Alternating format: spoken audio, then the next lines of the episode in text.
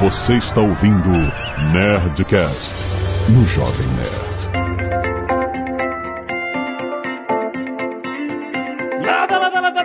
Nerds! Aqui é Alexandre Antônio do Jovem Nerd e já esperando o filme da Netflix, Game Stonks. Fala pessoas, aqui é Caio Gomes e eu que não comprava nada na GameStop, agora tô vendo todo mundo falar de comprar coisa na GameStop. Exato. Olá, aqui é o Pepa Silveira. É game o quê mesmo? Aqui é o Azagal e quem comprou ações da game tem que colocar um stop mesmo. Olha, eu vou te falar, o pior é que pros hedge funds não tem stop. Não tem? Não. É verdade, é verdade. É verdade. isso, é isso que a gente vai discutir no Nerdcast de hoje, em parceria com a Nova Futura. Gente, o que a gente teve uma reviravolta, uma treta monstra que ainda está acontecendo. Ainda tem muito pano pra manga dessa história, mas sim, GameStop Gate. Gate! Fica aí que tá muito maneiro.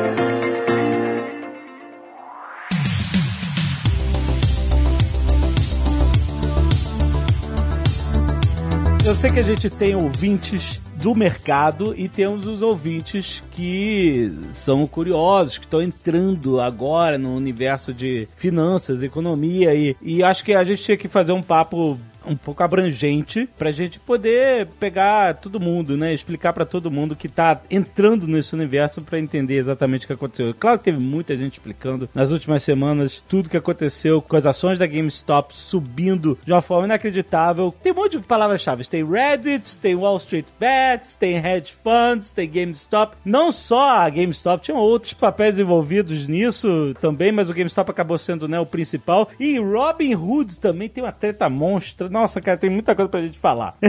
Acho que o ideal é começar dando uma resumida nos acontecimentos mesmo, né? Nos principais, né? O que geraram a treta, vamos dizer assim. Exato. A treta, porque foi uma treta, né? Exato. Uma treta grande. Uma treta de ontem, a grande sacada da Bloom foi colocar numa manchete que GameStop havia perdido 23 bilhões de dólares de valor de mercado. Esse é o tamanho da treta. Ganhou e perdeu. Vem fácil, vai fácil, né?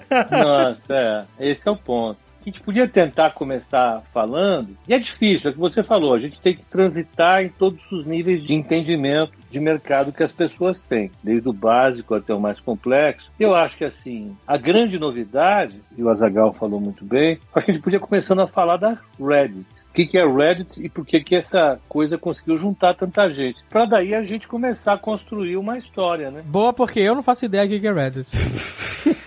Eu acho que pra gente chegar no Reddit, eu só queria meio que dar a manchete, né? No dia 28 de janeiro, aconteceu um rally, que foi uma movimentação monstruosa de compras de ações da GameStop na bolsa de Nova Mas York. é, ó, se você olhar o gráfico da GameStop, Hum, as ações da GameStop no início do ano, no início de janeiro, uhum, elas estavam a 17, 18, 17 dólares. certo. né? Aí a partir do dia 12 de janeiro, elas começaram a ter uma leve alta. Sim. Leve entre aspas, na real. Começou a ventar, né? É, do dia 12 até, ó, entre o dia 12 12 e o dia 13, as ações subiram de 19 para 31 dólares. Isso. Depois subiu para 39. Aí foram para 60. Aí foi indo 39, 40, 60 ali. Pra, no dia 20 de janeiro já tá 65 dólares. Mas num gráfico de um mês, Não tem escala para isso. É, num gráfico de um mês, ela nem parece um- algo tão agressivo. A questão é que, no dia 27 de janeiro,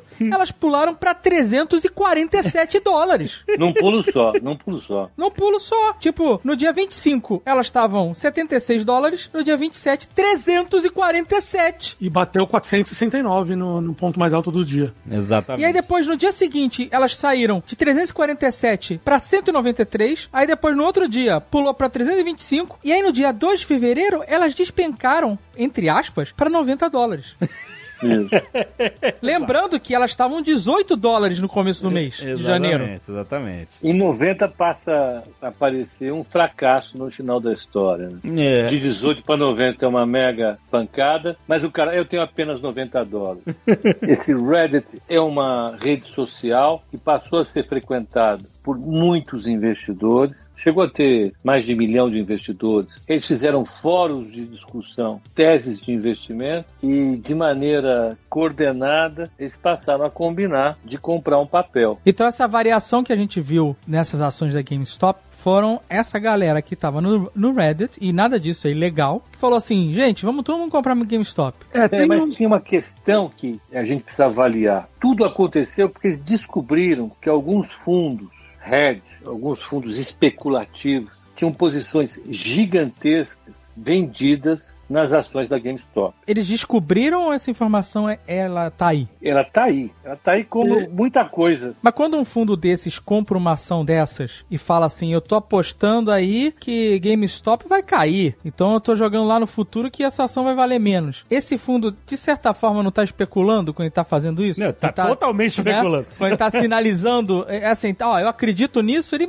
de certa forma, movimenta o mercado nesse sentido, um pouco, né? Ou muito, talvez. É. É tipo o Elon Musk que faz um tweet assim, ah, eu gostei, sei lá, da Nerd Story, as ações explodem. É, é, é. Passível de você imaginar que pode criar uma profecia autorrealizável, né? É, um hedge fund, ele fica olhando para os preços de mercado, ele cria modelos de precificação sobre todos os preços de mercado, pode ser o preço do petróleo, aí nos Estados Unidos, o preço do petróleo, WT, é, Brent, que é negociado no Mar do Norte, pode ser o preço do petróleo na Arábia Saudita, pode ser o cobre, pode ser qualquer preço. O hedge fund faz um modelo de precificação desses ativos e fala: o que tiver barato eu compro, o que tiver caro eu vendo. Se eu fizer um bom modelo de precificação desses preços, desses ativos, na média eu vou ganhar. Eu posso perder num, ganhar no outro. Ele vai descobrindo oportunidades que a gente chama de arbitragem, que é esse distanciamento razoável entre o preço verificado no mercado e o fundamento. E essa divergência de preço acontece por algum motivo. E o hedge fund vai operando isso. Isso é especulativo? Com certeza é. O objetivo do hedge fund é operar essas diferenças e quando ele faz isso, ele cumpre uma função fundamental na sociedade, que é dar liquidez para os outros agentes econômicos se defenderem de oscilações de preço muito bruscas. Então, uma exploradora de petróleo como a Petrobras, por exemplo, que vê o preço do petróleo em um determinado patamar e acha interessante vender contratos futuros nesse preço, oferece vender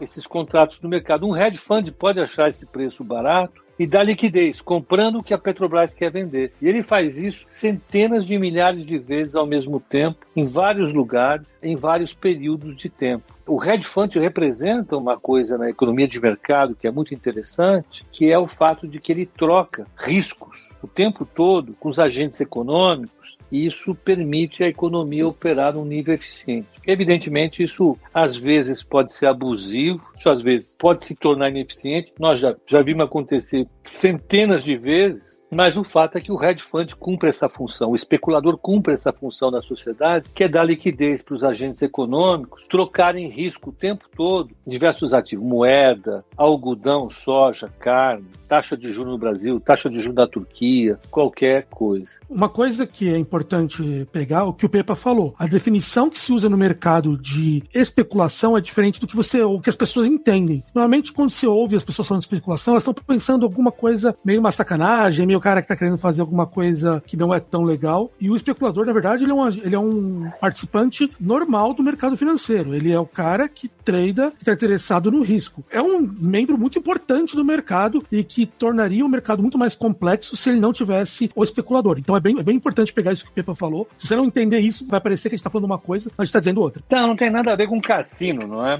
Isso não é um cassino. O hedge fund é, um, é uma empresa que está ali para aproveitar oportunidades, entre aspas, mas o papel econômico dela é trocar risco. Eles precificam o risco trocam o risco o tempo todo. Mas isso não está isento de se perder a mão e de se especular de uma forma que se assemelha verdadeiramente a entrar num cassino e apostar. É, é, claro que existe, né? Se você deixar os mercados, vários mercados, operando sem nenhum tipo de intervenção, por uma questão de falha de mercado, como os mercados não são tão perfeitos, eles têm problemas de informação, tem várias falhas. Se você não fizer nada para corrigir ou compensar essas falhas, você teve, pode ter equilíbrios ruins, ou desequilíbrios, para dizer assim. Então, a gente tem órgãos reguladores no mundo todo, operando em todos os mercados organizados. As bolsas têm órgãos reguladores que tentam compensar essas falhas de mercado para evitar abuso. Então, de um lado, você tem as pessoas querendo investir para ter uma boa poupança ao longo do tempo, você tem empresários querendo abrir o capital das suas empresas, você tem exportadores querendo vender e trocando moedas, e de outro lado, você tem os especuladores querendo aproveitar as oportunidades que surgem nesses diversos mercados. Então, os reguladores, lá fora, a SEC, aqui no Brasil a CVM, o Banco Central, a BSM, eles entram nos mercados tentando corrigir as falhas que surgem naturalmente em qualquer economia de mercado. Então você tem esses atores atuando ao mesmo tempo, trocando riscos, trocando preços, trocando produtos, trocando serviços, e você tem os reguladores tentando compensar possíveis falhas de mercado. Esse era o status das coisas, o estado das coisas quando aconteceu o problema duas semanas atrás. Você tinha especuladores, investidores, você tinha uma empresa ali querendo trabalhar na venda de jogos, de diversos jogos, inclusive. Que, aliás, desculpem eu falar isso para vocês, eu não entendo muito mais, porque já faz tempo. Nem eu. Não, vocês conhecem pacas, vamos lá. Então esse era o cenário. Então você tinha investidores, você tinha uma empresa e você tinha os reguladores. E junto com todos esses atores do mercado, você tinha os hedge funds. Foi aí que aconteceram as coisas que nós vimos, que foram bastante curiosas. Só para criar mais um contexto, GameStop é o varejo de videogames, que atua há muitos anos no mercado, principalmente norte-americano. O Caio, que morou nos Estados Unidos, sabe, qualquer lugar que você vai tem GameStop. Tem McDonald's, tem Starbucks, tem a GameStop. A GameStop tinha um diferencial de revender jogos usados. Então, esse era o verdadeiro modelo de negócio dos caras, porque vender videogame no varejo é um mercado agressivíssimo. As margens de lucro são baixíssimas, a concorrência é gigantesca. Quase uma commodity, né? É quase uma commodity, exatamente. Exatamente. Então não se faz esse império da GameStop com simplesmente sendo uma loja de videogame. Competindo com a Amazon e com todas as outras lojas iguais. Exatamente. E com as plataformas digitais hoje em dia. Então esse era o grande problema da GameStop. Porque a GameStop conseguiu crescer muito e ter o diferencial nesse mercado porque eles começaram, como a Zagal falou, a comprar jogos usados e revender esses jogos usados mais baratos e, e, e nessa forma eles tinham uma margem de lucro muito maior. Você podia jogar, ó, você comprava o jogo 60 dólares no lançamento, aí você jogava por, sei lá, a primeira semana semana ou duas semanas zerou o jogo. Aí você, pô, agora eu que paguei 60 dólares, vou comprar o um jogo novo por uma... Eu vou na GameStop, eu vendo esse jogo por metade do preço ou menos. Pelo menos eu consigo parte da minha grana de volta e eu posso comprar um jogo novo. Posso até usar crédito para comprar um jogo novo com eles, etc. É quase uma bolsa, né? É quase uma bolsa. Exato. E aí a GameStop pegava esse jogo que você acabou de vender por, sei lá, 20 dólares e não vendia por 60, óbvio, porque o jogo tá usado, mas vendia por 55. 52, sei lá, quase o preço. Se for um jogo muito novo, recente, recém-lançado, era quase o preço de um jogo novo, só um pouquinho mais barato. Aí sim eles tinham a margem de lucro e isso fez com que eles abrissem, sei lá, 5 mil lojas, né, em vários países, não só nos Estados Unidos. E o que acontece? Duas coisas estavam batendo forte na GameStop. Uma que já vinha acontecendo era a disseminação das plataformas digitais. A gente está vendo que as, quem tem videogame, não só de PC, mas as plataformas de, de Xbox, PlayStation, Nintendo, Switch, etc. Essa galera começou a comprar muito mais videogame nas próprias plataformas digitais. Você faz o download do jogo. Você não precisa ir à loja. É muito mais prático, mais fácil. Você, no dia de lançamento, você não precisa enfrentar fila ir pra rua, então não sei o que. As pessoas compram no digital. Os caras que já não curtiam. Você sabe que, ô, ô Pepa, deu treta no passado com o negócio da GameStop, desse negócio de vender jogo usado. A Microsoft ensaiou numa E3 fazer com que uh, o sistema da Xbox não pudesse, você não pudesse emprestar jogos ou revender jogos que você, quando uma vez que rodasse o jogo no seu Xbox, ele ficava preso, sabe? Trancado só no seu Xbox, entendeu? Sim. Assim, vender outra pessoa, você tinha que comprar uma autorização é. que era, tipo, metade do preço, 40, 60% do preço. Isso, isso já era uma treta do mundo dos videogames, das plataformas, querendo bater nesse modelo de negócio da GameStop. Eles se odiavam.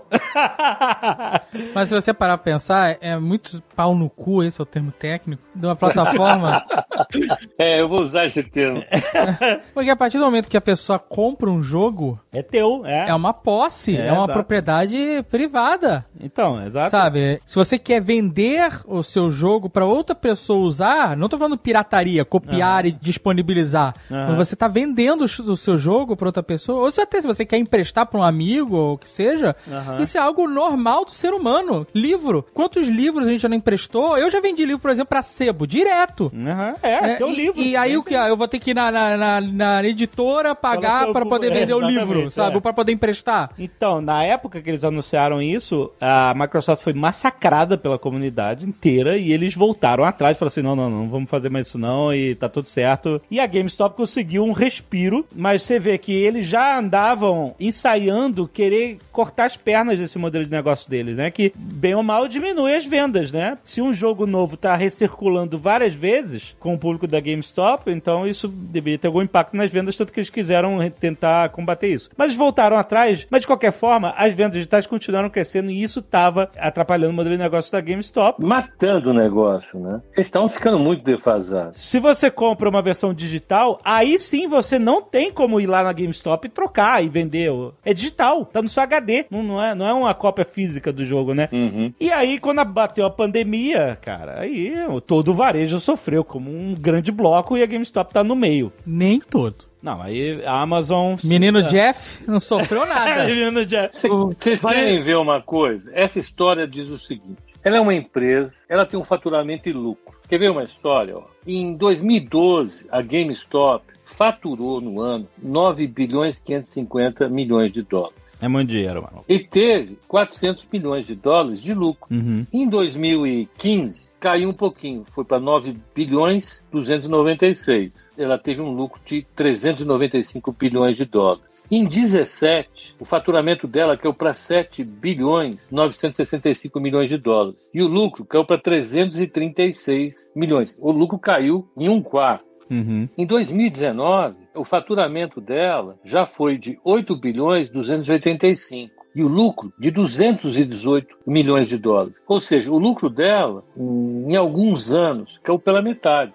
Aham. E o faturamento dela foi caindo. Exato. Aí você vai olhando, em 19, o faturamento dela já tinha caído para 8 bi 285, o lucro para 218. E em 2020, o lucro dela caiu para 6 bilhões e meio, o lucro não, faturamento, e o lucro zerou. Então eles já estavam é, aterrizando. Lá é uma competição muito grande, como vocês estão falando. É. O ano passado foi um ano muito intenso na troca de comércio presencial por comércio virtual. E isso culminando com um processo que já tinha começado antes e que faliu diversos shopping centers nos Estados Unidos por conta do comércio eh, eletrônico, do e-commerce. Era uma empresa que já estava mostrando uma fragilidade muito grande, uma exposição a produtos que estavam caindo em desuso e dentro do varejo presencial. E já era uma coisa que estava aterrizando e que bateu no chão ano passado. Tudo isso que vocês colocam bate com os números contábeis que a gente está vendo aqui, né? É. Nas nossas demonstrações financeiras. Só para dar uma ideia, a maior parte das lojas da GameStop nos Estados Unidos são em shoppings, né? Tanto que quando eu voltava andando da Amazon pro meu apartamento, eu passava por dentro de um shopping e tinha lá uma GameStop. E em 2017 já se estimava que até 2022 os Estados Unidos ia perder um quarto dos shoppings físicos, da troca do físico pro digital. Caraca. Mas quando você diz um quarto, você diz de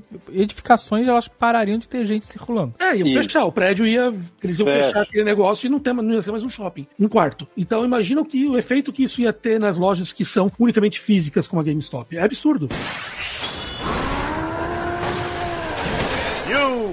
Então, analisando tudo isso, chega em janeiro de 2021, os hedge funds tomam uma posição de fazer um short sell. Isso que eu acho que é importante explicar. Exatamente. Mas em sem português, a analogia do carro, por favor. Que Eu vi muita gente falando da analogia do carro usado lá.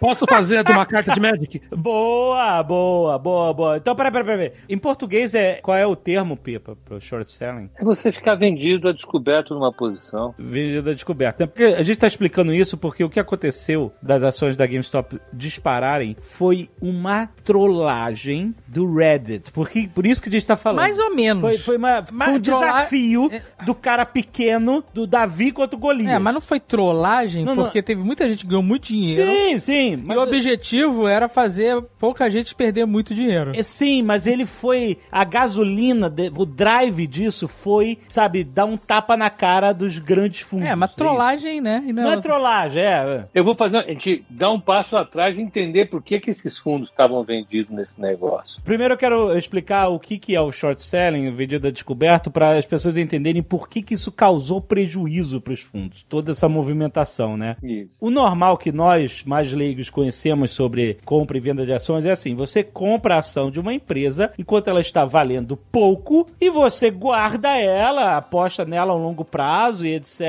E você acha que ela vai crescer com o passar dos anos. E lá na frente, quando ela estiver valendo muito, você vai e vende. E aí você tem o lucro de ter comprado o negócio na baixa e ter vendido na alta. E isso é a posição que a gente toma, que a maioria das pessoas toma, principalmente os investidores pequenos, né? Somos nós, investidores individuais, os CPFs, né? Ou os investidores de varejo, né? Como chamam, né? Que é o, o- o retail investors e tal. É isso, você bota uma grana aí nas grandes empresas, espera elas crescerem e tal, e tira. Compra barato e vende caro. Compra barato e vende caro. Isso é o normal. Mas existem mil outras formas de se especular no mercado de ações e uma delas é a venda descoberta, o short selling, onde você, Vende caro. antes de comprar, é, vende caro e compra barato. É, mais uma vez, os hedge funds ficam fazendo seus modelos de precificação, olhando tudo. Ele vê um preço que está muito caro, o que, que ele faz? Ele vende Vende agora, sem ter ação. agora. Ele pega emprestado. Para esperar esse negócio cair para comprar mais barato. Pega emprestado. Essa é a história que a gente estava vendo. Deixa eu só dar mais um dado antes de fechar essa história. O valor de mercado da GameStop em 2007 era 4 bi e 100 de dólares. Uhum. Em 2008 pulou para 8 bi 400, depois foi caindo. Em 2010 3 bi 100, em 12 3 e 200, em 14 4, em 16 2 e 600, em 18 1 bi 600, em 19 1 bi 140 e no primeiro trimestre desse ano, em janeiro de 2020, aliás, chegou a bater 246 milhões de dólares. Derreteu. A ação afundou, colapsou. E aí, e aí, no dia 28 de janeiro, Pulou para 6 bi 400. Não chegou a 20 e poucos, bi? Chegou a 20 e pouco, mas está agora 6 bi 400. Em 28 de janeiro, no dia do topo, bateu 20 bilhões. É isso. e um dia, quer dizer, né, um movimento que foi subindo, mas em um dia ele explodiu e chegou a 20 bilhões. É uma empresa que está valendo menos de um. Mas o Caio ia falar. É, eu quero que você explique o conceito do short selling pra gente entender por que, que é uma operação tão arriscada e por que, que ela rendeu tanto prejuízo pros hedge funds que estavam investidos nisso. Tá bom, então vamos dar um exemplo com uma carta de Magic, então, pra fugir do carro que eu tenho dado por aí.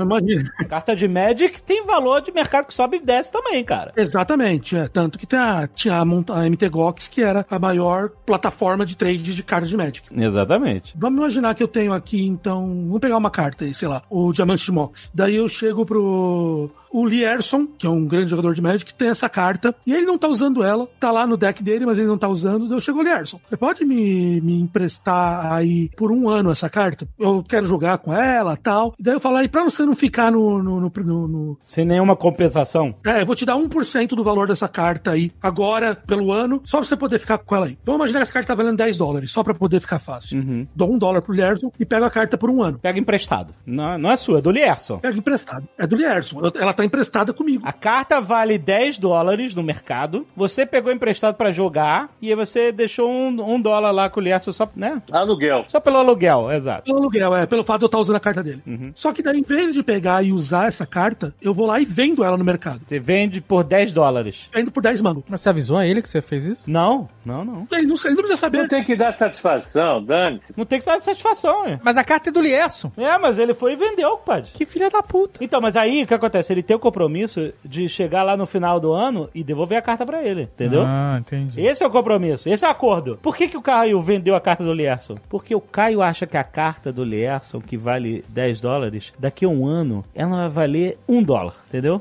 Ela vai valer nada. Ela, ele acha que essa carta vai ser banida dos campeonatos. E isso, aliás, isso de verdade derruba o valor das cartas imediatamente. Eu acho que essa carta vai ser banida do campeonato. Ninguém mais quer essa carta. Então, daqui a um ano, quando eu tiver que devolver, essa carta vai estar valendo um dólar. Eu vou vender ela por 10 agora. Ah, E lá na frente, quando eu tiver que devolver pro Lierson, eu compro ela pelo eu vou dólar. comprar por um dólar, eu devolvo pro Lierson e eu fico com 9. Entendi, entendi. Fico o lucro dessa diferença, sacou? Mas se, aí o que tá acontecendo agora, a carta do Lierson que valia 10 e você achava que ia valer 1, tá valendo 100. Aham. E eu prometi pra ele que eu ia devolver. E você tem que devolver a carta pro Lierson. Então eu tenho Vamos que... dar um exemplo que a gente já usou aqui. Quer ver? Esse negócio da carta é sensacional. Nós chegamos em, em maio do ano passado, não sei se vocês lembram, em abril, quando venceu um contrato futuro do petróleo, o preço do barril do petróleo ficou negativo. Vocês lembram disso? Sim. Sim. Quem vendeu o petróleo a 40 dólares o barril pôde comprar esse mesmo petróleo a menos 15 dólares o barril. O cara ganhou Lucrou 55 65. dólares. É, 55 não. Vocês lembram disso ou não? Sim, É, verdade, verdade. Foi difícil explicar. Nós fizemos um exercício, eu fiquei suando aqui em pleno inverno para explicar essa operação maluca. Mas deu certo. Mas olha só, por que, que o short selling é perigoso? Porque ele não tem stop. Claro. Porque você. não é- não é porque o- não interessa quanto. O preço pode subir, o céu é o limite. É, porque não, você não tá nem comprando a ação. É isso. Você pegou uma ação emprestada e tem que devolver. É uma Você tem parada. que devolver. E ela tem, que- você tem que pagar o preço que É ela um negócio tiver. entre duas partes. Exato. Né? Não é a bolsa ativa ali que você tá comprando e vendendo ação no dia a dia. Você pode até ficar esperando, mas quando chegar o dia de vencer o seu contrato de empréstimo e você tem que devolver a carta pro Lierson, você tem que comprar o preço que tiver, Exato. malandro. E pode assim, estar sem... se fosse, mas o ma- maior problema é esse, que o Caio Gomes, malandro aí da carta do Lierson, trabalhou no, no book.com, trabalhou na Amazon, tá É. agora de volta aí no mercado, É. tá agora aí no Nubank, Exato. então, se a carta, esse 90, 90 leleco pra ele não é nada. O problema é que ele pegou carta emprestada do Lierson e de toda a comunidade de Magic. então não é uma carta só que ele vai ter Não. que comprar, é uma porrada de carta. Exato, e esse preço, como ele não tem fim, ele pode estar 100, ele pode estar mil, ele pode estar 10 mil. Isso vai te quebrar, cara. Exato, exato. Entendeu? Então isso que aconteceu. Eu acho que teve um dos fundos que estava envolvidos nisso. Se não me engano, ele Ele- pegou 3 bilhões de dólares É? pra resolver essa questão. Recebeu aporte de outros fundos. né? Tem um detalhe interessante. Por que, que o pessoal do Reddit se animou tanto? É porque eles viram que o total de ações vendidas da empresa era de 1,25 vezes o total de ações emitidas. Então tinha mais ações vendidas do que as disponíveis no mercado para poderem liquidar essa posição toda. Os caras foram espertos. Você sabe coisa, Gal? Tinha mais short selling do que ações disponíveis. Hum, Exato. Venderam 125 mil ações e só tinham 100 mil ações disponíveis. puta merda. E aí o que acontece? Isso tudo legal também. É tipo um overbooking. Sabe agora teve um Entendi. overbooking de short selling. Esse subreddit que é o Wall Street Bets, que existe há muitos anos, esses caras sempre conversaram pra dar dicas de ações e fazer suas próprias apostas. Mas é um fórum basicamente composto de investidores individuais, investidores de varejo. Nós, eu, você. É como, assim. você- é é como a gente faz. É como nós. Como às vezes eu falo, aí, tu vai comprar açaí? Tu fala, É, vou. ah, é também isso, vou. é vai ter IPO de não sei o quê. Isso. Né? É o que normalmente as pessoas fazem. Então o que acontece? A parada impressionante desse movimento. A gente sempre falou que grandes fundos e bancos são capazes de movimentar o mercado. Quando um hedge fund desse coloca um short selling gigantesco numa empresa dessa, tipo a GameStop, a gente mostrou os números aqui que indicaria que a GameStop estaria de- real- realmente derretendo. Sim, sim. Então os caras fizeram, botaram uma aposta e falaram assim, olha, essa empresa vai se ferrar. Aliás, não foi só ela. Tinha short selling de AMC, que é a rede de cinemas, tinha de BlackBerry. Eles foram pesquisando as grandes posições vendidas. Eles fizeram o processo reverso do que os hedge funds fazem. Exatamente. Os hedge funds, o que, que eles olharam? Eles olharam os balanços dessas empresas falaram, essas empresas estão caras, nós vamos vender. A ação vai colapsar, vai cair. O que eles fizeram aqui no Reddit foi o seguinte, vamos olhar quais as ações que têm um excesso de posições vendidas. E nós vamos comprar para pressionar quem está vendido às vésperas de zerar suas posições, de devolver o aluguel das suas posições, nós vamos pressionar esses caras para comprarem lá em cima, independentemente do fundamento. Foi uma posição muito inteligente. Não é qualquer investidor amador que faz isso. Mas, o Pepa, uma coisa que eu queria levantar é o seguinte: a gente sempre conversou aqui que os grandes fundos, etc., eles têm bala na agulha para movimentar o mercado fazendo grandes aquisições e grandes apostas, etc., né? Até o, o fato dos próprios short sellings sinalizarem para o mercado: opa, peraí, esses fundos todos estão operando, vendendo em aberto essas empresas, então, ó, eles estão acreditando que as empresas vão colapsar, então eu vou vender. Então isso É, exato, acaba exato. criando o próprio movimento do mercado que Sim. eles querem.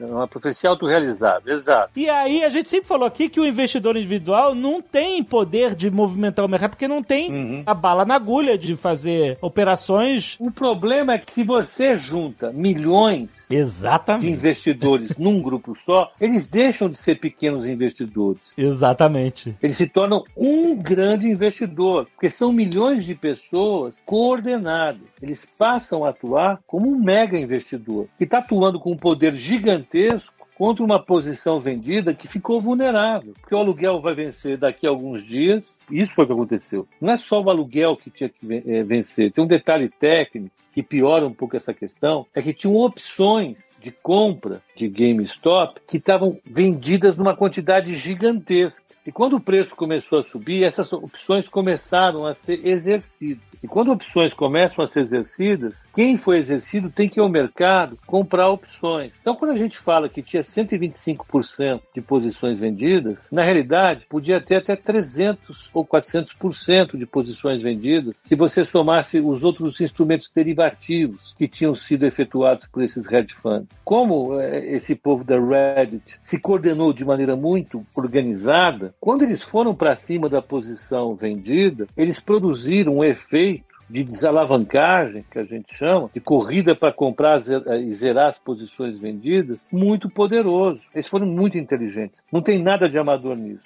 Eles conseguiram juntar a força deles e dar um soco na cara desses fundos gigantescos, cara. É uma coisa inacreditável. Foi que nem o soco do Kong na cara do Godzilla.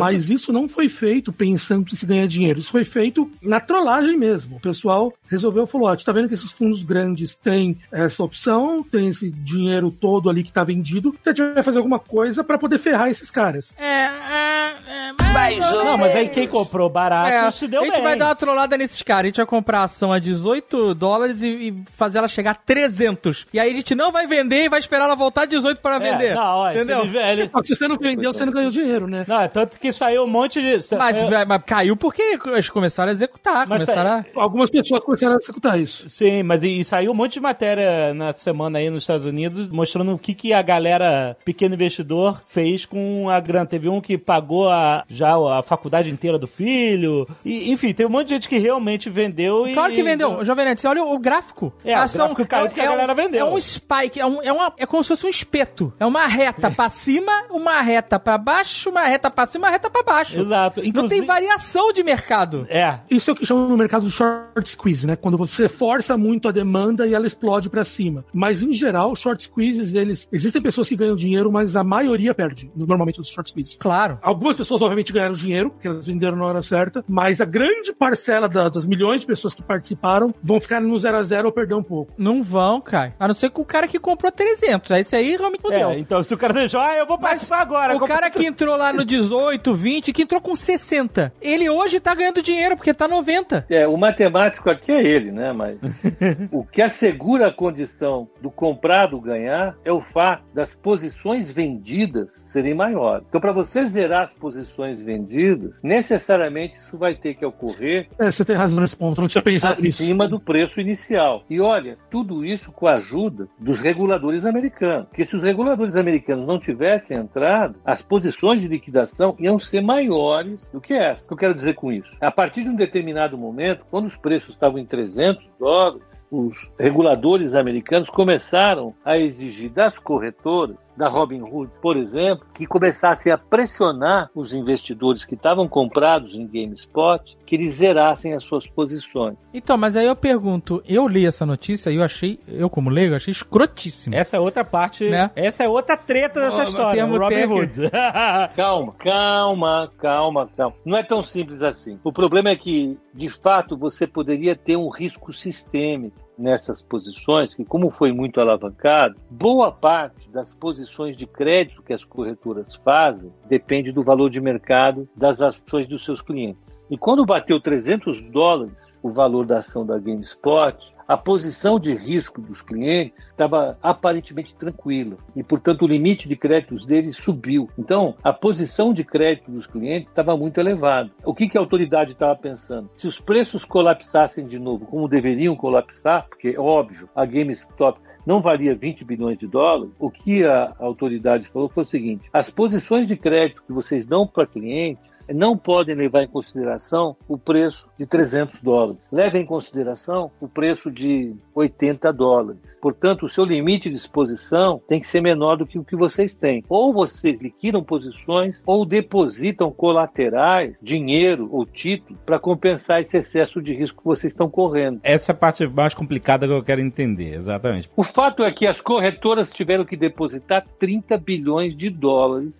para garantir que as compras que elas tinham se comprometido a pagar daqui a alguns dias, que é desse povo que estava comprando ações sem parar, você não liquida no mesmo dia. Você liquida em um, dois, três, quatro. Você tem janelas de liquidação mais longas. O pessoal que comprou, comprou com posição de crédito comprou com posições que liquidam em três, quatro dias. O fato é que as corretoras estavam assumindo uma posição financeira de risco muito grande. O que a autoridade regulatória falou foi o seguinte: olha, deposita essa diferença que você está assumindo de risco agora nos lugares onde você vai liquidar essas ações. Porque se essas ações caírem, os seus clientes perderem dinheiro, eles não vão ter condições de pagar todos os compromissos que estão assumindo. Mas você vai ter que pagar.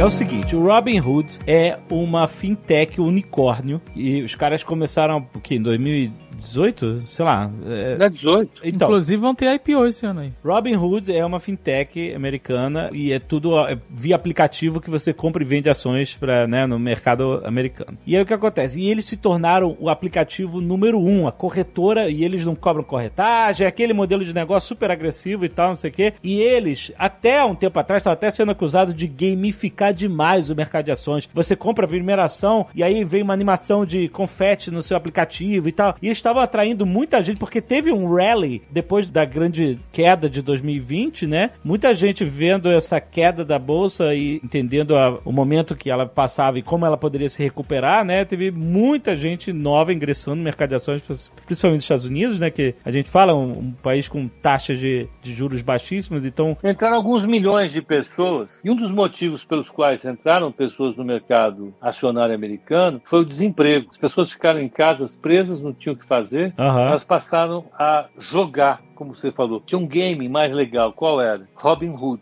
Eles, eles soltaram várias, várias narrativas. Eles fizeram preço de Hertz, subir, que é uma locadora de automóveis que estava praticamente falindo. Eles fizeram o preço explodir. Eles fizeram o preço de empresa aérea, que estava lá no fundo, subir novamente. Com esses chamados que eles faziam em grupos, vamos comprar tal ação. Eles compravam a ação subia. Eles estavam ensaiando isso desde maio, uhum. abril, maio do ano passado. O próprio conceito da fintech se chamar Robin Hood é justamente, segundo eles, ah, nós queremos democratizar o mercado de ações, dar mais mais poder para as pessoas pequenas, para o investidor individual, para tirar um pouco dos ricos e dar para os pobres. Aquela, aquela toda a parada do Robin Hood. E o que acontece? No dia que está acontecendo essa explosão da GameStop, eles impedem, em certo momento do dia, eles bloqueiam a compra de ações da GameStop dos seus clientes. O Robinhood, que era a maior fonte de movimentação do investidor individual nos Estados Unidos, bloqueia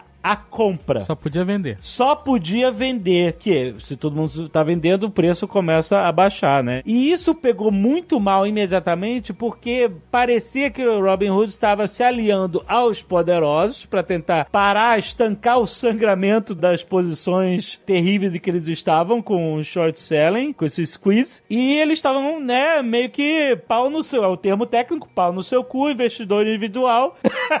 Eu tô protegendo aqui os grandes fundos. E aí, nossa imprensa caiu de todo mundo caiu. Não só a imprensa. t- O Philip DeFranco, que é um youtuber americano que eu sigo, ele meteu o pau nos caras. Ele- Falou que ele- não, ia, e não ia dar- anunciar nunca mais, e que não quer mais usar, e uma comoção aí. Foi um festival de bobagem. Aham. E foi essa bobagem que ajudou a inflar essa bolha de GameStop. Porque por trás disso estava o regulador dizendo para Robin Hood, não é só o regulador não, eram bancos credores da Robin Hood, dizendo o seguinte, ó, vocês têm clientes que estão comprando GameStop a 300 dólares e vão liquidar daqui a alguns dias. Se essa ação cair para 50 dólares ou 20 dólares, eles não vão ter dinheiro para pagar. Você vai cobrir a diferença? Peraí, peraí, isso que eu quero entender. Como ele não vai ter dinheiro pra pagar? Você tá dizendo que ele teria comprado ações a 300, mas aí com que dinheiro que eu comprei? Você não depositou na corretora, você liquida daqui a alguns dias. Ué, mas ele, ele permite isso? Claro que permite. É assim que você faz as coisas. É lógico. É tudo alavancado. Hum, e aí ele teria que garantir a alavancagem de milhões de clientes, é isso? Exato. Então os clientes estão comprando ações a 300 dólares e vão liquidar daqui a alguns dias. Agora, se a ação cai a 25 dólares, imagine que eu compro uma ação de você e vou te pagar em 5 dias. A ação está 300 dólares. Na hora que você vai liquidar, pagar os 300 dólares, a ação está valendo 25 dólares. Eu digo, Azagal, meu amigo, você é muito legal, eu gosto de você, mas não vai dar para eu te pagar porque eu acho que esse negócio não é interessante. Eu não quero mais fazer esse negócio. Aí você vai dizer, não, você precisa liquidar. Aí eu digo, vamos discutir isso na justiça. Você simplesmente não paga. Ah. Você adia por alguns dias o seu pagamento. É, na justiça, você bobear dia por meses, né?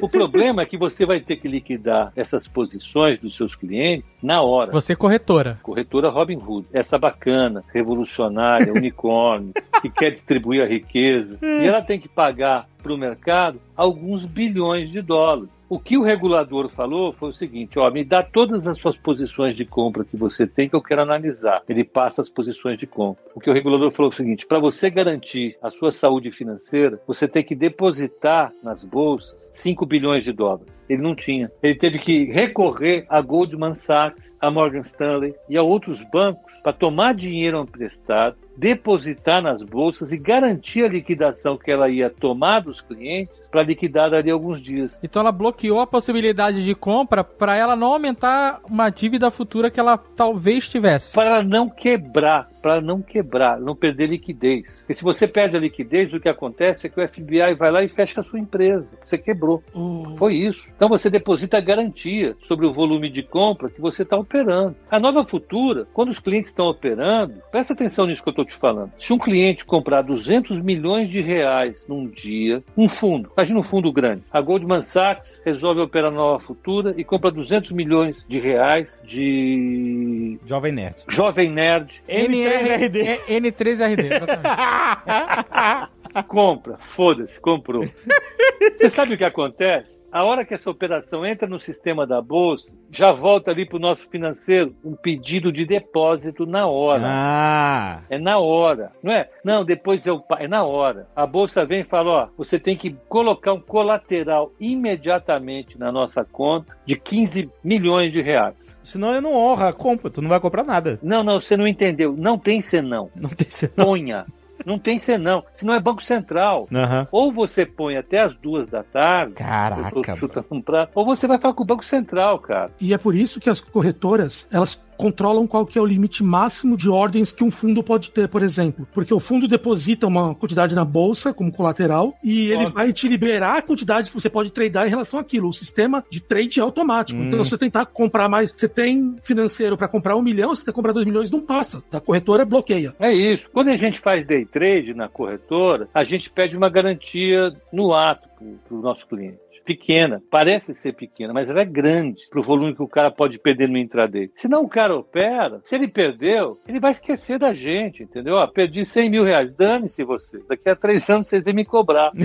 Não vou pagar. Uhum. Só que, tudo bem, com 100 mil reais, eu aguento a parada. Agora, se for um fundão como esse que eu tô falando, que compra um bilhão de reais em Jovem Nerd 3, e o papel cai por algum motivo, Não, vai cair não, confia. não, de repente o pessoal descobre que o Azagal tá comprado e sai vendendo, sai dando aquela porra.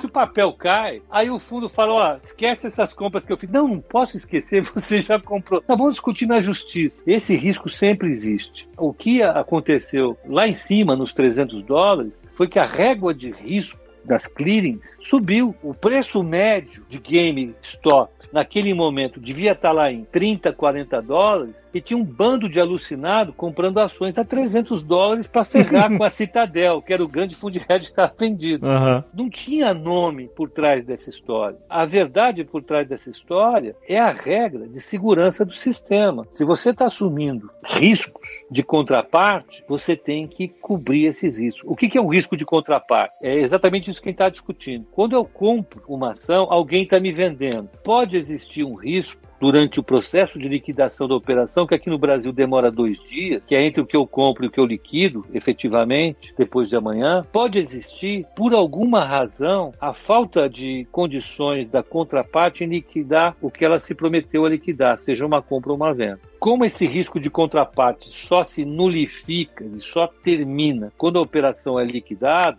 durante esse período, alguém tem que assegurar que a operação vai ser liquidada. Normalmente, quem assegura isso é a corretora e o sistema em geral. Uhum. Cabe à corretora cobrar alguma coisa antecipada do seu cliente e cabe ao sistema tomar a maior quantidade de garantias possíveis. O fato é que, para não tornar o sistema um cassino maluco, no qual ninguém sabe quem pode liquidar e quem não pode liquidar, É, pra não entrar um monte de gente sem garantia de que pode honrar, né? Exato. Depois de centenas de crises, o mercado chegou hoje a uma situação em que, à medida em que os riscos vão subindo, as clearings que a gente chama, que são as empresas que liquidam as operações, começam a chamar garantia. E foi aí que a Robinhood foi chamada, essa grande heroína, essa empresa dedicada aos pobres, tomando o dinheiro dos ricos. Ela foi chamada, minha filha, venha cá, me dê alguns bilhões de reais para garantir a lambança que você está fazendo. Aí ele falou assim: eu não cobro taxa de corretagem, eu não tenho.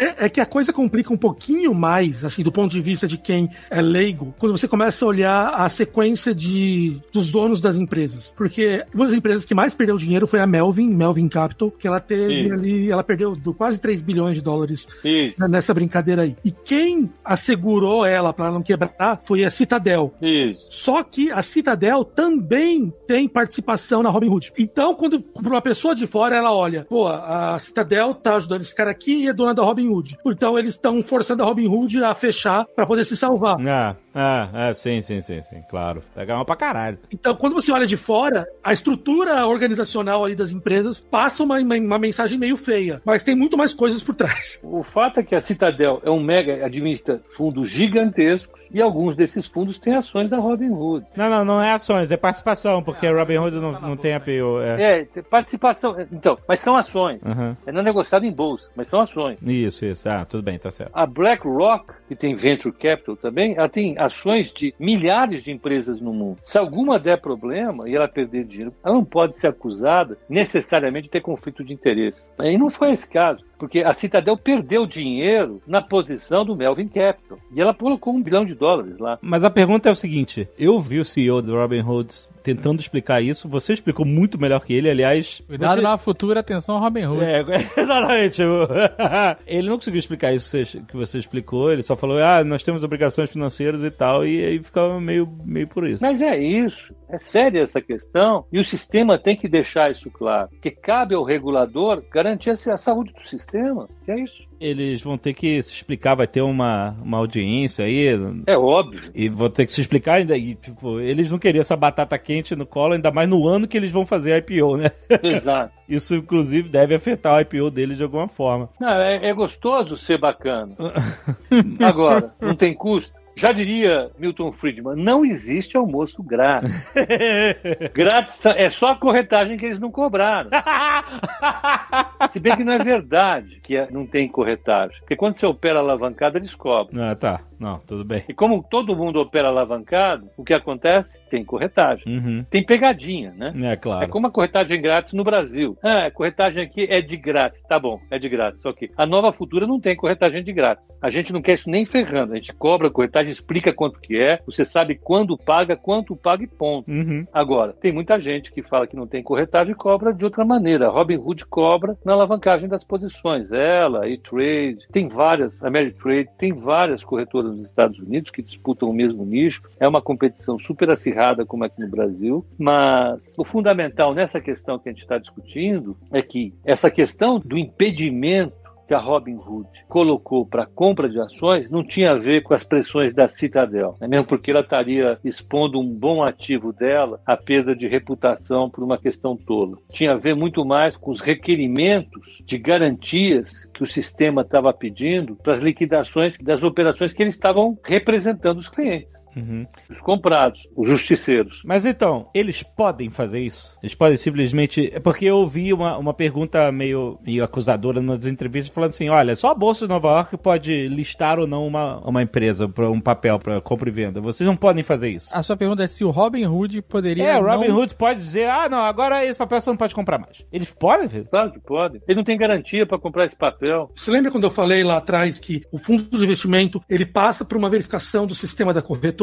Então a corretora tem o poder de autorizar ou não Hum. a compra de alguma coisa se ele tem o papel ou não. Isso é direito da corretora para poder manter a integridade do sistema. Se você for comprar mil dólares de ações e achar isso bom e resolver antecipar a liquidação dessa compra me entregando dois mil dólares, eu posso até autorizar a sua compra. Eu falo, olha, me deposita dois mil dólares aqui para garantir a sua compra, que eu autorizo você a comprar. Mas não era assim que as coisas aconteciam lá. Você compra ação hoje e vai liquidar daqui a dois, três dias. Uhum. E nesse período o papel pode desabar como desabou. Exato. É. Porque era óbvio que ia desabar. Quem Isso. queria comprar lá 300 e pouco e. E achar que ia subir mais? É, quem comprou 300 e pouco? Teve gente que comprou. É, né? claro. Se, comprou- se venderam, compraram. Que o objetivo do movimento é que os fundos tivessem que comprar 300 e pouco. É. Era o objetivo. Isso. Se estopar lá. Mas quem, se algum leigo ouviu, ah, cara, GameStop é pra comprar e comprou 300 e pouco, É, é. esse cara Tchau. tá agora com uma ação na mão ah, de 90 pila, que derreteu do dia pra noite. ou até mesmo para forçar ainda mais os fundos a puxarem esse papel para 400,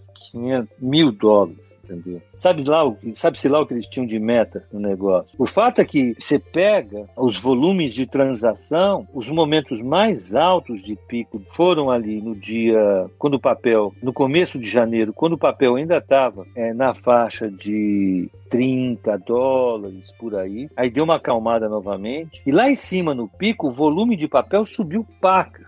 Seja porque os fundos estavam comprando para zerar suas posições, sejam porque tinha essa pessoa física alucinada achando que o papel ia para 900. E tinha, com certeza tinha. Greed, né? A ganância não para. Não vou criticar essas pessoas, porque eu seria esse cara, com certeza. E a pergunta é justamente o contrário. Ninguém estava reclamando que não podia vender. Estavam reclamando que não podia comprar. É, sim. Queriam continuar comprando. Por que comprar 300 dólares? Porque achavam que ia pra 600, ué. Exatamente.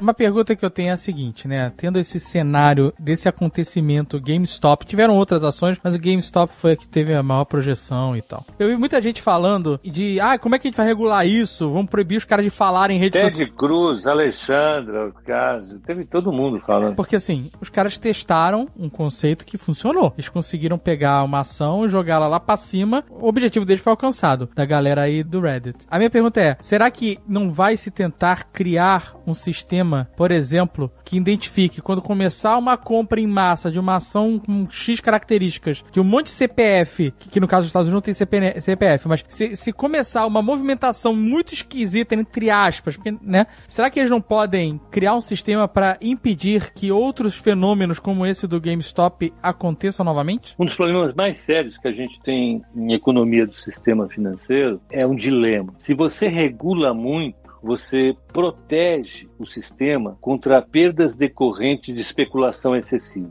Mas, por outro lado, você reprime as atividades normais do sistema que ajudam o sistema organizar de maneira eficiente o sistema de preços na economia. Então você tem um dilema. Se eu regulo demais, eu posso proteger o sistema de perdas, mas imponho um regime menos eficiente. Se eu protejo de menos, eu posso expor o sistema a muitos riscos, mas em compensação eu tenho um ganho de eficiência com várias operações do sistema operando. O regulador e os economistas têm um dilema diante disso. E a pergunta que eu vou fazer para vocês aqui é a seguinte: durante quanto tempo essa bolha ocorreu? A segunda pergunta: machucou muita gente? A impressão que eu tenho é que a bolha demorou pouquíssimo tempo para resolver e os instrumentos que os reguladores tiveram para deter os excessos foram suficientemente eficientes para evitar que esse fenômeno se espalhasse e contaminasse todo o sistema.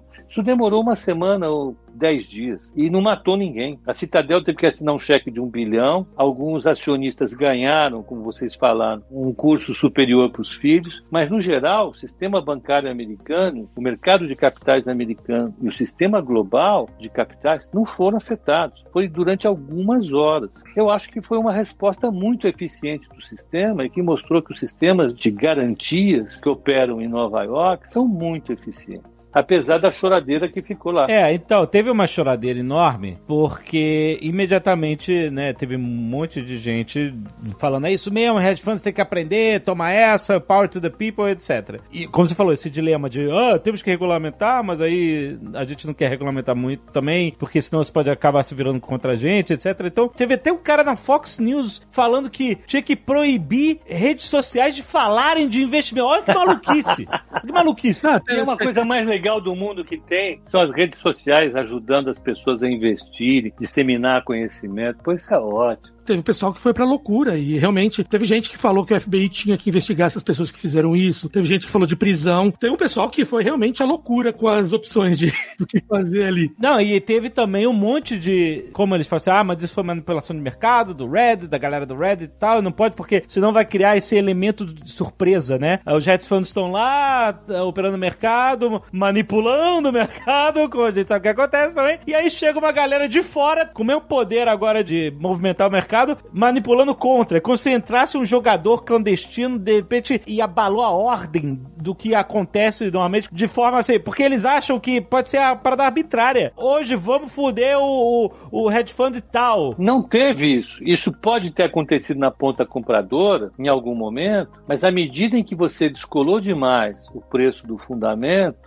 o sistema criou mecanismos para evitar esses abusos. Uhum. O sistema regulatório. O fato de a Robin Hood estar tá liquidando, pagando as compras que ela fazia, a compra dos pobres que querem vencer essas injustiças do mundo impostas pelos especuladores sem vergonhas dos hedge funds. Quando essas compras iam ser reliquidadas, os bancos falam: pô, será que a Robin Hood vai liquidar o que ela me deve? Porque eu dependo da Robin Hood me pagar para eu pagar uma série de contas que eu tenho aqui. Eu posso quebrar. Quando o sistema fica fragilizado dessa maneira, ele vai e cobra da Robin Hood uma garantia. Esse castelo de cartas fantasioso baseado num belo discurso, um discurso bonito, eu acho legal pra caramba, a história do Robin Hood é muito bonita. Um Robin Hood verdadeiro, aquele lá do, do xerife, etc e tal. Essa, esse castelo começou a ser desmontado. O pessoal começou a dizer, tá bom, vocês querem ganhar dinheiro? Me dê meu dinheiro também. Passa cá as garantias que você me deve. Aí o castelo de carta começa a desabar, porque a Robin Hood fala, se eu começar a deixar todo mundo comprando aqui, eu não vou ter como pagar as garantias que eu tenho que pagar. Uhum. Então o que eu quero dizer com isso é que o sistema do mercado de capitais, o sistema de liquidação, que foi construído com dezenas de anos de experiência, com muita quebradeira, com muita especulação. Essa não é a primeira especulação. Essas manias e pânicos. Aliás, nós já fizemos aqui no nosso podcast um dia só sobre manias e pânicos, né? Sobre bolhas. Nós já fizemos tudo isso. Uhum. O sistema aprendeu a criar garantias para que os excessos sejam controlados. E esse exemplo da GameStop é muito legal para mostrar que existem limites para as confusões que os investidores podem aprontar no mercado de capitais. O fato dela ter explodido para 300, não ter matado ninguém, ter voltado para 90 e provavelmente vai voltar para o nível lá de baixo, porque a GameStop, como empresa, não tem muito para mostrar, isso para mim é, sinaliza claramente que o mercado tem garantias para os investidores, não só para o pessoal do Reddit, mas para os investidores de maneira geral, de que não, não vai haver abusos durante muito tempo. Você pode ter muitos abusos por pouco tempo. Agora, muitos abusos por muito tempo não tem como acontecer porque o sistema se corrige rapidamente e aí com o apoio dos reguladores. Mas uma treta que rolou em resposta a tudo isso, eu vi que foi. Ah, eles estavam acusando, ah, então vocês manipularam o mercado, tá, que absurdo, não pode deixar e tal, isso acontecer. E aí eu vi um monte de gente cavando um monte de manipulações históricas dos grandes fundos, tipo quando a Goldman Sachs manipulou o preço do alumínio, controlava empresas de fornecedores e segurando a, o suprimento de alumínio para o mercado, isso fazendo com que o preço inflasse e eles ganhassem de várias formas, não só no aluguel dos storages, mas inflando o próprio preço do alumínio no mercado por falta de oferta, etc. Enfim, eles começaram a, a desenterrar um monte de outros esquemões que os grandes fundos fizeram no passado que foram comprovadamente é, depois documentados como manipulação de mercado e dizer assim, olha, sinto muito, vocês fazem isso e agora tem uma galera no Reddit que também tá fazendo isso e é tudo legal, entendeu? É, sei lá, é, eu não sei até onde eles podem provar. Existem regulamentações contra a manipulação de mercado é, nos Estados Unidos, mas tipo assim, você tem que enquadrar os participantes nessas condições para você poder tomar alguma coisa. Como aqui no Brasil tentaram fazer com o IRD, o problema é que todas essas questões exigem, do ponto de vista do direito administrativo e sobretudo criminal, que você individualiza a, a usação. Cada um desses milhões de investidores vai ter que ser qualificado num processo e vão ter que mostrar a responsabilidade individual de cada um. É quase impossível fazer isso. Como aqui no Brasil, seria impossível você provar que os 30 mil participantes do grupo de Telegram do IRB tinham responsabilidade sobre uma especulação contra o sistema. Não dá, é muito difícil fazer. Eu acho que a maneira mais tranquila de atuar, fazer o que a SEC fez nos Estados Unidos e, portanto, exigir garantias robustas dos intermediários financeiros para as liquidações, e aqui no Brasil, processos transparentes de negociação através dos leilões. E é claro que as tretas vão acontecer, porque o mundo sem tretas não seria o mundo. Né? Vamos lá. As falhas de mercado acontecem, acontecem o tempo todo. Sempre vai existir um agente que tem mais informações que outro agente. É simples. Mas nesse caso não, ninguém tinha mais informações. É, assim, não, não, era um caso de informação privilegiada ou não. Era um caso de a galera se juntar e, ó, vamos fazer isso aí, combinar. De fazer uma, uma movimentação. Só que pelo volume inédito eles conseguiram fazer uma movimentação muito impactante. Né? Exato, mas nos casos que você citou da Goldman, ela tinha mais informação. Ah, sim. Ela tinha mais informação que todos os outros agentes, e a partir desse acúmulo de informação que ela tinha, ela podia influenciar os preços de mercado. Ela criou poder de mercado. Uhum. Que é o que acontece em economias de mercado. A nossa suposição básica é que todo mundo tem a mesma quantidade de informações, a mesma quantidade de capital, as pessoas podem decidir entrar ou não no mercado, não existe nenhum tipo de rigidez para você operar tudo isso. O problema é que a Goldman é grande demais, ela tem muita grana, ela tem um poder gigantesco, ela tem uma capacidade de comprar contratos de trabalho com dezenas de milhares de programadores que podem levantar dados no mundo inteiro e, a partir desses dados, tomar decisões acima de todo mundo. Ela cria uma distorção. E o mercado está sujeito a essas distorções, não é só no mercado financeiro, é no mercado de petróleo, é no mercado de automóveis, é no restaurante. Você tem falhas de mercado, não tem jeito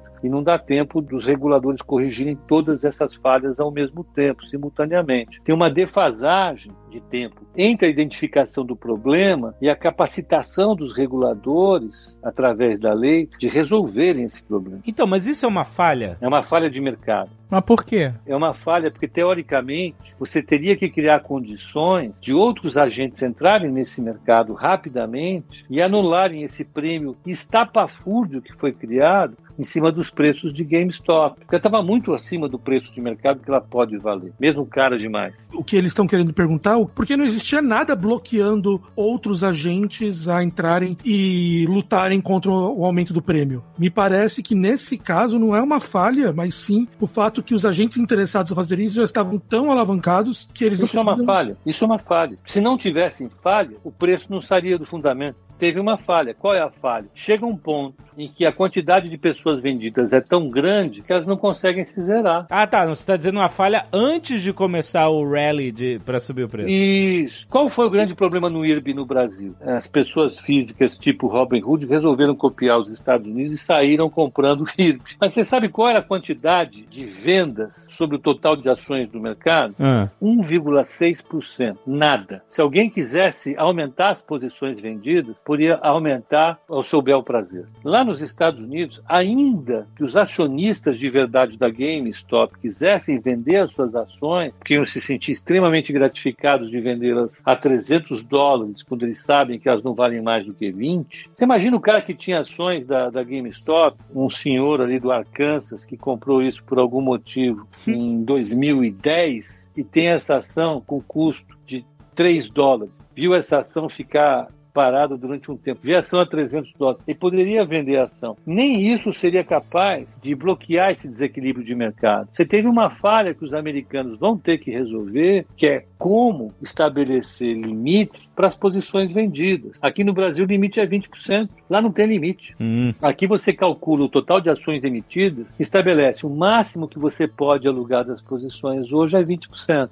para limitar a quantidade de posições vendidas. Você não cria esse excesso de demanda repentino que não pode ser atendido do dia para a noite. Então o maior problema foi o, o tal do overbooking, é isso? Foi o tal do overbook. Foi a falta de limites claros sobre as posições vendidas. Né? Com certeza isso gera, em alguns momentos, desequilíbrios que são difíceis de serem resolvidos. Foram resolvidos, mas deram uma dor de barriga em todo mundo. Né? a minha pergunta é a seguinte: ia daqui para frente? Porque os caras fizeram esse movimento, ele deu certo, algumas pessoas fizeram dinheiro, pessoas do Reddit, no caso, quem tinha lá a sua ideologia Robin Hood que não era o app, mas sim as pessoas que queriam tirar dinheiro desses grandes fundos e redistribuir, de certa forma isso aconteceu. Mas os, esses caras que jogam essa aposta, eles vão continuar fazendo short squeeze? Não tem dúvida nenhuma. Mas, sei lá, monitorando os fóruns pra ver se os caras vão pra cima deles. Eles vão fazer na maciota. É possível fazer na maciota porque essa galera pode continuar monitorando e perceber que vai ter um vencimento de outras ações que os caras apostaram na queda e, e podem ir pra cima de novo. Meu amigo, o que tem de agente da FBI dentro do Wall Street Bets hoje? e dos agentes dos grandes fundos também lá, cara. Pode ter certeza. Mas olha só, no cenário tem agente do FBI e dos fundos lá. Mas se um fundo chega e fala assim: Ah, eu aposto que cinema, em geral, vai acabou, cair. Acabou o cinema. Acabou é. o cinema. É, É. Vai cair a ação do cinema, das salas de cinema, vai cair e aí eu vou comprar hoje pra daqui a tanto tempo. É, É, vai fazer os né, shorts. fazer esse É. short squeeze aí. É, o cara faz isso. Nossa, isso vai ser o fim do mundo. Acabou o mundo. Sem cinema eu não sobrevivo. Aí eu.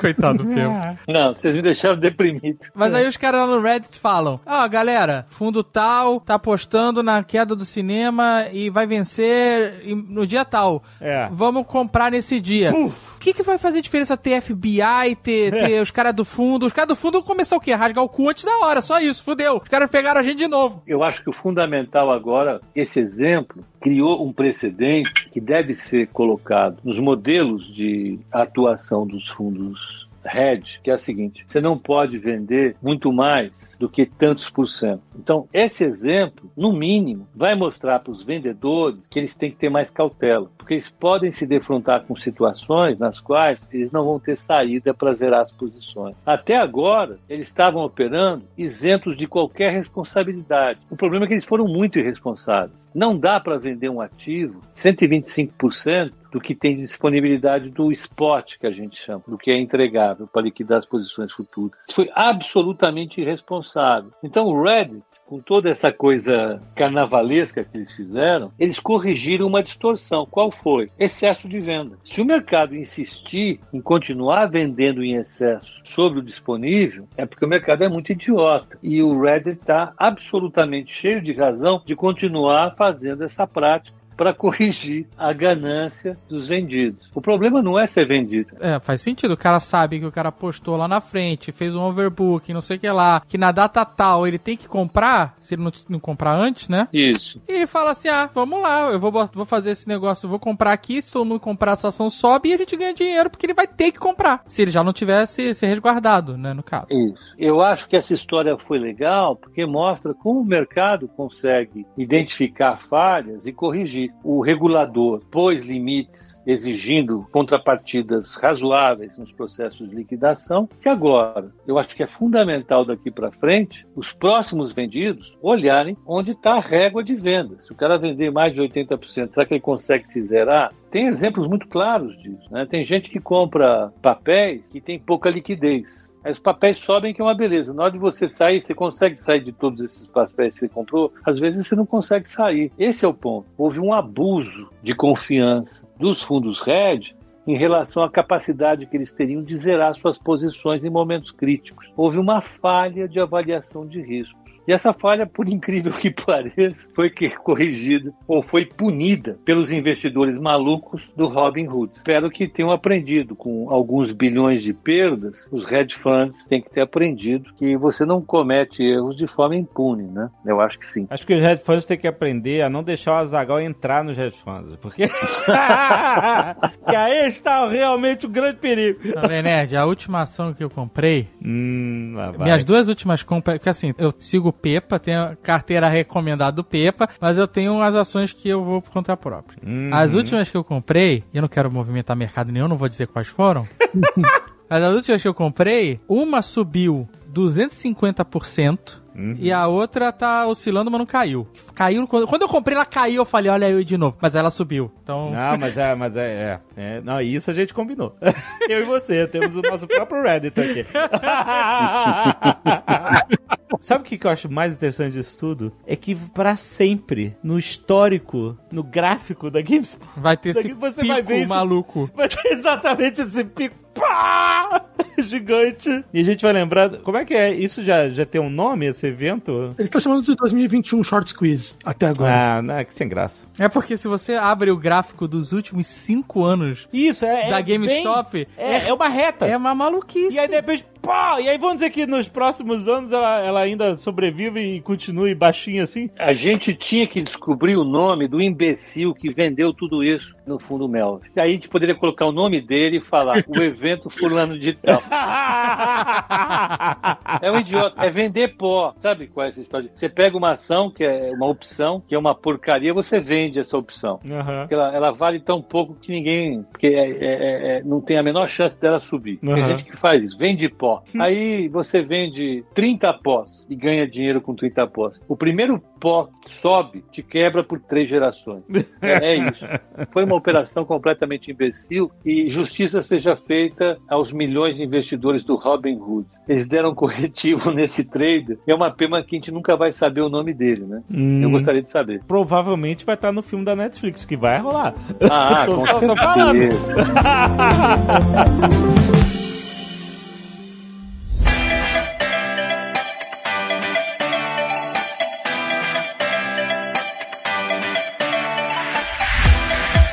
Se esqueça que durante todo o mês de fevereiro, gente, tá rolando a Super Strike. Olha só, quem participar da Super Strike vai ganhar mentoria especial dos principais analistas e professores da Futura Academy. Uma mentoria com duração de 30 dias. Uma vez por semana, você ter acesso a uma sala exclusiva onde você vai poder tirar todas as suas dúvidas sobre o universo dos investimentos com os analistas da Nova Futura. Muito bom! E ainda tem de lambuja voucher de 100 reais pra você comprar ou na Blizzard, ou League of Legends, ou na Xbox Store Store ou na PlayStation Store. Aproveite. Olha, Super Strike é um investimento para você potencializar os rendimentos do seu portfólio, onde você acompanha as oscilações de uma ação específica durante 12 ou 3 meses, com a possibilidade de rendimento de 6, 7, 8% ou até 16% nesse período, dependendo de qual operação você escolher e qual vai estar disponível no dia da contratação. A vantagem desse investimento é que você pode ganhar com a alta ou com a queda da ação. Mas é importante você se informar e consultar os especialistas da Nova Futura, porque você sabe, esse tipo de investimento envolve riscos, então é bom você estar muito muito informado de como vai funcionar e tem link neste post para você descobrir como se informar sobre Super Strike especialíssima rolando agora. Você preenche o formulário e o time de analistas da Nova Futura vai entrar em contato com você. Então, se quiser aproveitar para investir, ainda aproveitar a mentoria, ainda aproveitar o voucher, olha aí. Tem link aí no post para você se informar. Então, lembrando, só vale até dia 28 de fevereiro de 2021. Link aí no post para você saber mais. Valeu!